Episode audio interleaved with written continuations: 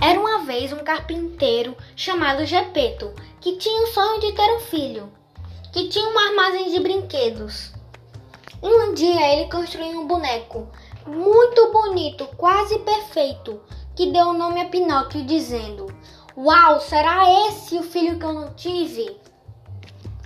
Até que quando Gepeto dormia, veio a fada azul, tocando com a varinha mágica em Pinóquio e disse: Boneco, irei te dar vida, mas você tem que ser bom e verdadeiro. Se você se comportar bem, te transforma em menino de verdade.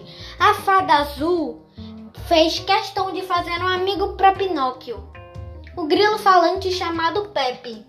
Até que Gepeto acordou muito feliz, entusiasmado, animado quando viu Pinóquio com vida.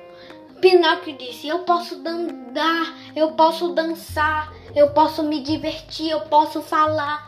Até que Gepeto ficou muito feliz e falou: Meu sonho foi realizado. E como crianças normais fazem, vão para a escola. Então Gepeto mandou o Pinóquio ir para a escola. No caminho da escola, Pinóquio avistou Dona Raposa e Dona Gata. Dona Raposa disse: Por que você vai para a escola? Tem muitos lugares muito mais divertidos aí. Pepe disse, o grilo falante, não deu ouvido a elas, não deu ouvido a elas. Mas Pinóquio, para ele tudo era novo, ele seguiu a Dona Raposa e a Dona Gata, que chegaram até Stromboli, o dono de uma é, uma apresentação de marionetes. Aí tinha muitos brinquedos bem habilidosos, mas o Pinóquio lá só fazia besteira, só fazia asneiras. Até que quando o Pinóquio ia embora, Stromboli falou: Não, não vá, tenho, tenho planos com você, você vale mais do que diamante. E prendeu o Pinóquio. Pinóquio começou a chorar: Socorro, socorro! Até que o grilo falante chamou a fada azul para ajudar eles.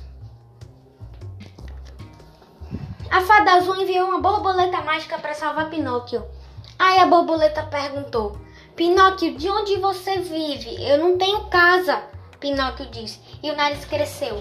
Aí a borboleta fez a mesma pergunta: Pinóquio, de onde você veio? Eu não tenho casa. Cresceu de novo o nariz. Soluçou Pinóquio: Eu não quero esse nariz. Aí a borboleta falou: Você não pode mentir. Se você mentir, o seu nariz cresce libertou Pinóquio. Chegando em casa, Gepeto estava lá esperando Pinóquio. Pinóquio deu um abraço. Pai, nunca mais vou fazer isso. No dia seguinte, de novo, quando Pinóquio estava no caminho da escola, ele, comprou, ele encontrou Gildeão e Gabriel Honesto, que falaram: Você quer conhecer a nossa ilha de prazeres? Lá ninguém trabalha. Aí Pinóquio não não pensou duas vezes e quis ir. Aí o grilo, não, não vá, não vá, não vá. Mas Pinóquio foi de novo. Aí chegando lá, ele viu uma ilha muito bonita, cheia de doces. Enquanto Pinóquio brincava na ilha, ele percebeu que sua orelha cresceu. E ele falou: Ai, eu tô com medo. Será que eu vou virar um burro? Com medo de virar um burro, o grilo falou: Conheço uma saída. Aí eles foram sair. Aí chegou a fada azul de novo. Enviou Pinóquio para casa. Enquanto Pinóquio estava em casa, ele não achou o Gepeto. Foi procurar por Gepeto em uma praia.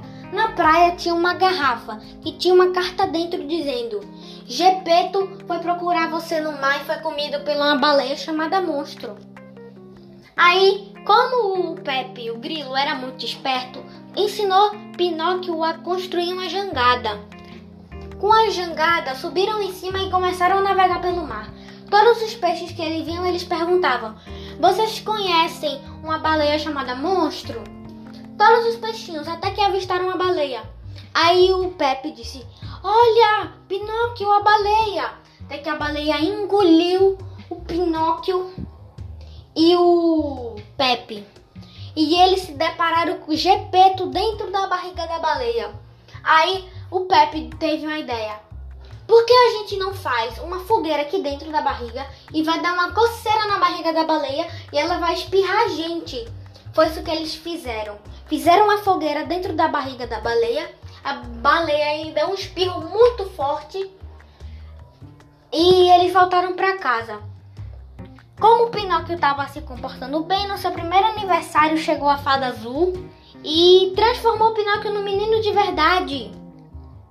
Aí Gepeto falou, bem agradecido: Esse é o meu filho. Fim.